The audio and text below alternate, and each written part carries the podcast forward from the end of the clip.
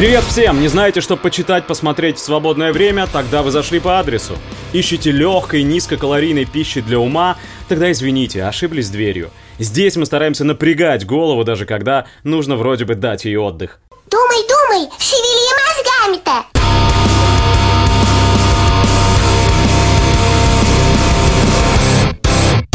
Похитители велосипедов – классическое произведение итальянского неореализма, интересное нам по нескольким причинам. Во-первых, просто для того, чтобы знать, что такое неореализм. Во-вторых, потому что фильм показывает совершенно вышедшего из моды сегодня рабочего человека. Только не так, как это делала советская пропаганда, прославлявшая трудовые подвиги, а немного по-другому. Неореализм – киношкола, образовавшаяся сразу после окончания Второй мировой войны. Задача – отражение реальной жизни в максимальном приближении к реальным декорациям – имитация документальности. Именно поэтому, а не только из-за послевоенной нищеты, неореалисты чаще всего снимали на живой натуре вместо павильонов, а играть вместо профессиональных актеров приглашали самых обычных людей, просто с улицы. Любопытно и то, что основоположниками итальянского неореализма стали кинокритики, работавшие в годы диктатуры Муссолини в редакции журнала «Синема». Главредом журнала числился сын Муссолини, Витторио. В 1937 году папа и сын вместе открывали грандиозный кинокомплекс Чиничита – город кино. Он использовался фашистами для производства монументальной пропаганды. Ведь, как говаривал Дучи, кино — это самое мощное оружие. Хотя, по-моему, он просто кого-то нагло косплеил. Кстати, когда правил Муссолини... Ну вот, критикам из журнала Cinema так осточертела фашистская цензура, что они решили двинуться в противоположном направлении. Правда, радоваться им суждено было недолго. После войны к власти в Италии едва не пришли коммунисты, находившиеся под впечатлением от победы советского народа над Гитлером. Но американские партнеры очень вовремя подсуетились, оживили уничтоженную Муссолини мафию на Сицилии, подключили Голливуд, и в результате власть уплыла к буржуазному правительству. О роли поп-культуры в этой битве за умы итальянцев можно прочитать в книжке ЦРУ и мир искусств, мы ее уже однажды поминали.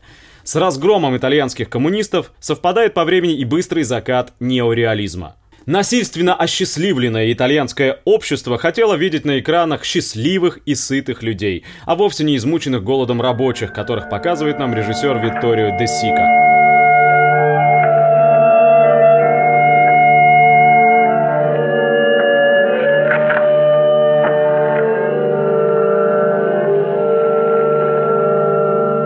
Сюжет похитителей велосипедов предельно прост. Для безработного отца семейства велосипед становится единственной надеждой получить работу и прокормить детей. Но велосипед украден. Мы наблюдаем судорожные попытки зрелого мужчины не соскользнуть в воронку бедности. По сути, это сплошная панорама отчаяния. Вот бедняк бросается к гадалке, сходя с ума от безысходности, ищет помощи у потусторонних сил. Вот бедняк, не выдерживая постоянных публичных унижений, отвешивает пощечину своему сынишке, которого очень любит. Это не просто трагедия рабочего, это трагедия отца-кормильца, который не может подтвердить свой авторитет, свое право на уважение. Вот бедняк спускает последние деньги, понимая, что без велосипеда умрет последняя надежда на заработок. Вот, наконец, доведенный до предела, человек идет на немыслимый шаг, крадет чужой велосипед, перекладывает несчастье на чьи-то чужие плечи. Казалось бы, господи, какой-то велосипед, вон сколько вокруг велосипедов. Но для нашего героя велосипед — Вопрос жизни и смерти. Интересна судьба Ламберта Маджирани, сыгравшего главную роль. До съемок он был фрезеровщиком, кино не имел никакого отношения. Кинодебют принес Ламберта тысячу долларов, на них семья приобрела мебель. Зато после премьеры новоиспеченного актера уволили с завода. Получить новую работу и новую роль было уже гораздо труднее. Маджирани поменял множество специальностей, трудился на стройке, но продолжал безуспешные попытки вернуться в кино. «Похитители велосипедов» — легендарный фильм, удостоившийся многих наград. Многие великие режиссеры называли его одним из важнейших в своем профессиональном становлении. Почему бы и нам не посмотреть? Всего-то 93 минуты. Книга сегодня опять увесистая. Три книги. Впрочем, ничего экстравагантного. Хождение по мукам. Алексей Толстой. Красный граф. Лауреат трех сталинских премий. Почему интересно? Потому что предельно актуально. Потому что в красках и подробностях здесь описывается процесс перехода полуразложившегося богемного дореволюционного общества в состояние сперва анархии и разрухи, потом революции, потом гражданской войны. Кто бы мог подумать, что салонная петроградская жизнь со вздыхающими гимназистами, фрондирующими студентами, неформалами и нигилистами всех расцветок и сортов, истеричными охранителями, провокаторами и шпиками, карьеристами, коммерсантами, содержанками, чиновниками и придворными пропагандистами, литературными посиделками, ресторанными гулянками, изменами и бытовыми предательствами, вся эта безмятежная и вроде бы вечная жизнь вдруг окажется совсем не вечной, вдруг налетит, как Титаник, на ледяную глыбу. Можно сравнить это с сюжетом детской сказки «Кошкин дом». Обитатели дома, некогда высокомерные и самоуверенные, должны пройти все круги ада, чтобы понять тех, кому приходилось мерзнуть и голодать за воротами. Простите, если я была пред вами виновата. Теперь наш дом сгорел дотла. Пустите нас! Переход от безмятежности и сытости к кровавому хаосу, полная переоценка всех ценностей, когда дорогая мебель дорога лишь потому, что хорошо горит в буржуйке, вот что описано в «Хождении по мукам». По крайней мере, первая книга «Сестры», серия жестоких пощечин по заплывшим мордам дореволюционных аристократии и мещанства. В последние десятилетия с невероятной быстротой создавались грандиозные предприятия – Возникали как из воздуха миллионные состояния. Из хрусталя и цемента строились банки, мюзик-холлы, скейтинги, великолепные кабаки, где люди оглушались музыкой, отражением зеркал, полуобнаженными женщинами, светом, шампанским. Спешно открывались и горные клубы, дома свиданий, театры, кинематографы, лунные парки. Инженеры и капиталисты работали над проектом постройки новой, невидной еще роскоши столицы, неподалеку от Петербурга, на необитаемом острове. Ничего не напоминает? Но описание выплеснувшегося вслед за этим на холодные улицы гнева «Запирайте этажи, нынче будут грабежи» — это вам никакой не нынешний Беркем Аль-Атами с его мародерами или карателями. Советская литература — литература гуманистическая, она всегда видит за тучами свет, и свет этот, как правило, исходит от человека. От таких героев, как инженер Иван Телегин, представитель рабочей интеллигенции, вовсе не обиженный прежним строем, но приходящий в итоге к осознанию того, что правда в надвигающейся катастрофе только за большевиками, и только большевики знают выход из катастрофы. Революция не шутка, Даша. Нужно что-нибудь выбрать. Мертвый ребенок, мой сын. Вот во что обернулась твоя революция для меня. Революция не моя, милая. Какая разница ваша? Вторая и третья книги написаны Толстым уже не в эмиграции, но даже их, так же как Тихий Дон, нельзя назвать панигириком советской власти. Нет, это не патока, а загустевшая, спекшаяся горечь. Есть тут и бессудные расстрелы со всех сторон, и паника, и дезорганизация на фронте, и достойное поведение белых, и омерзительное поведение красных.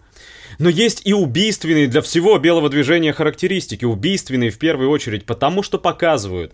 Дело верного имперским идеалам Вадима Рощина проигрышная, битая карта. Нечего этим людям предложить народу. Деникин взял с собой на эту прогулку на фронт генералу Кутепова военных агентов, англичанина и француза, чтобы им стало очень неприятно и стыдно за Одессу, Херсон и Николаев, позорно отданные большевикам.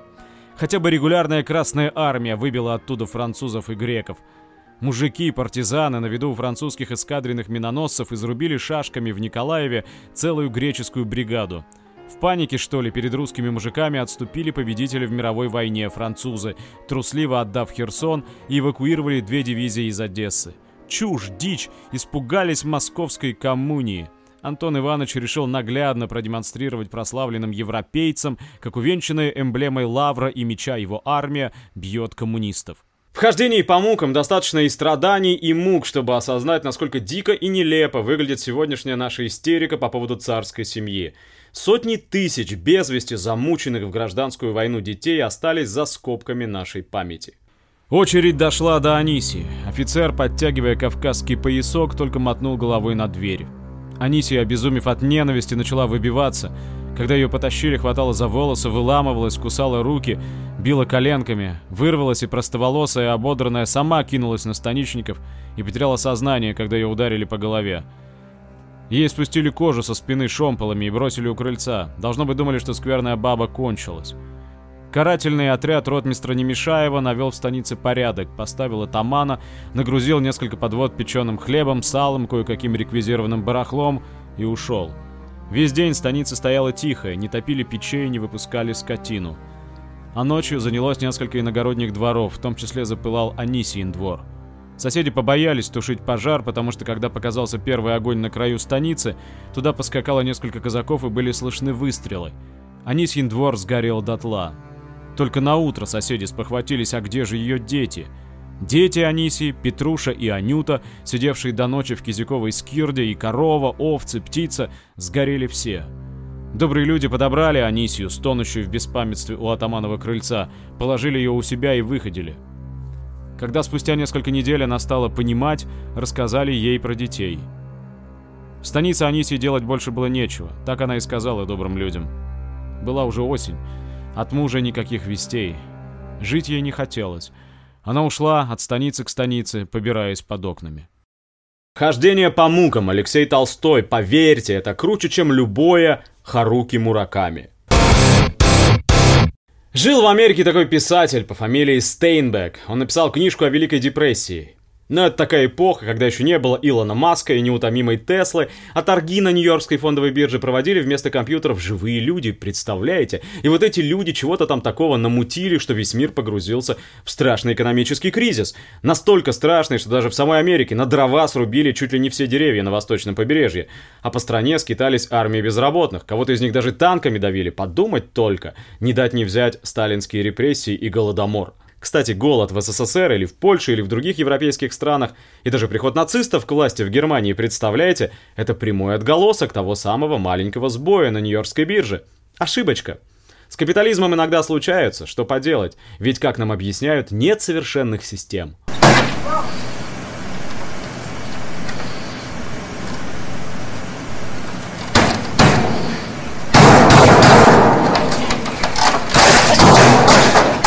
Ну вот, а Стейнбек в своей книжке «Гроздья гнева», о которой мы как-нибудь тоже поговорим, описывает весь трэш и угар, в который после 1929 года погрузилась простая американская семья. Фамилия семьи из штата Оклахома Джоуд, главный герой, соответственно, Том Джоуд, человек, доведенный до бешенства голодом, нищетой, безработицей. Вы тут часто спрашиваете, когда у нас проснется классовое сознание – как можно испугать человека, чей голод живет не только в его сжавшемся желудке, но и в перетянутых болью животах его детей? Вы не сможете испугать его. Он знает такой страх, который страшнее любого страха. Песня про Тома Джоуда, «The Ghost of Tom Joad», один из гимнов американского рабочего класса. Песню написал Брюс Спрингстин, но она уже давно перешла в категорию народных.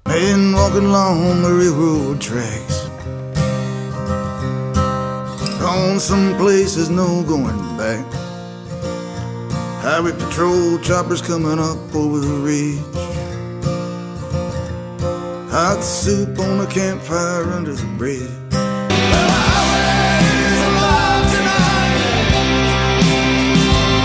Это совместное исполнение Спринстина и Тома Морелла, а вот мощный кавер от Rage Against the Machine, творчество которых мы, как вы помните, приберегаем на сладкое.